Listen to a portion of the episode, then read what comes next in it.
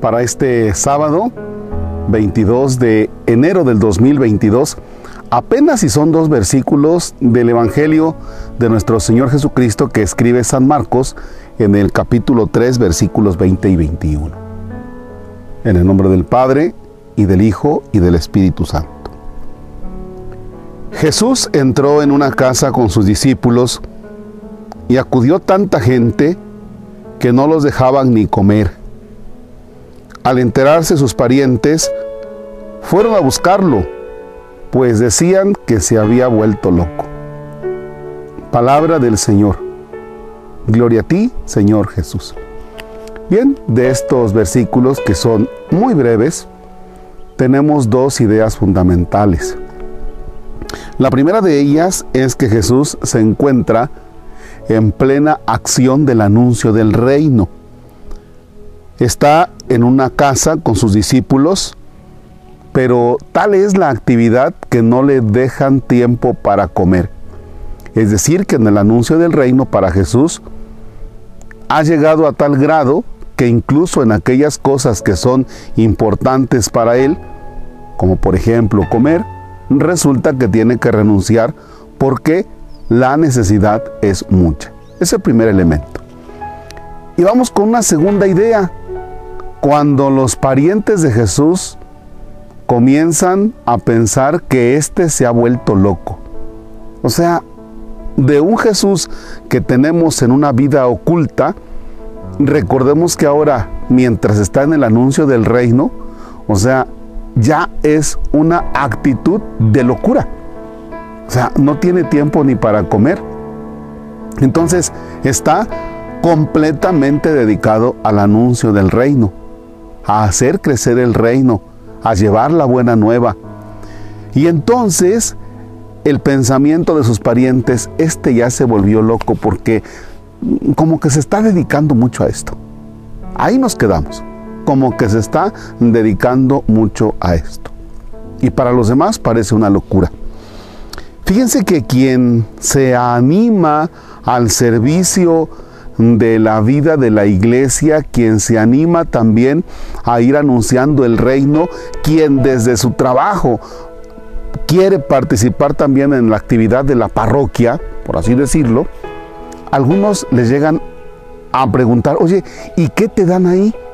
Oye, ¿y, qué onda, no? Contigo, o sea, estás loco, o sea, pudiendo tú dedicarte a otras cosas, pudiendo dedicarte al fútbol, pudiendo dedicar tu tiempo libre, no sé, a, a ver videos, a ver películas, alguna cosa para ti, no sé, tal vez algún trabajo extra o algo que te genere un dinerito que no te haría mal, ¿por qué das tiempo para la vida de la iglesia? ¿Por qué das tiempo a tu comunidad parroquial? ¿Por qué? ¿Estás loco? Esa locura es la que el discípulo de Jesús imita precisamente de su maestro.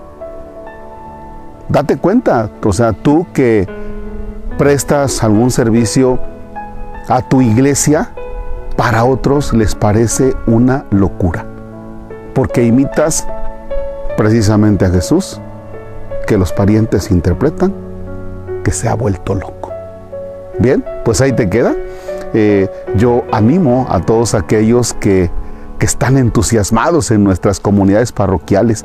Yo, yo veo en mi comunidad parroquial algunos que dices, aso con estos cuentas, pero de manera confiable, estos de veras que, eh, vaya, dan todo por la comunidad parroquial y son personas tan valiosas, son personas muy valiosas, son laicos muy valiosos, que a mí me hacen crecer en la fe y desde luego que hacen crecer a la comunidad parroquial.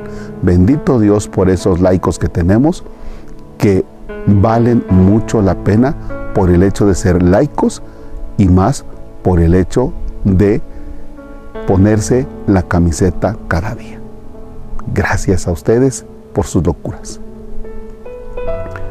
Padre nuestro que estás en el cielo, santificado sea tu nombre. Venga a nosotros tu reino, hágase tu voluntad en la tierra como en el cielo. Danos hoy nuestro pan de cada día, perdona nuestras ofensas, como también nosotros perdonamos a los que nos ofenden. No nos dejes caer en tentación y líbranos del mal.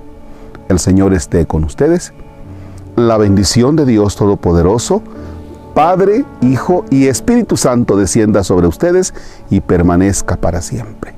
El Señor es nuestra fortaleza, podemos estar en paz. Demos gracias a Dios. Bien, pues deseo que tengan un bonito sábado. Les recuerdo que hay un grupo de vecinos del Encinar que hay que apoyar sus locuras. ¿Por qué? Porque se han organizado de tal manera que están generando recursos para la segunda etapa de la construcción del templo. Ojalá se informen y vamos a ayudarnos unos a otros en estas locuras de la construcción del reino de Dios. Gracias.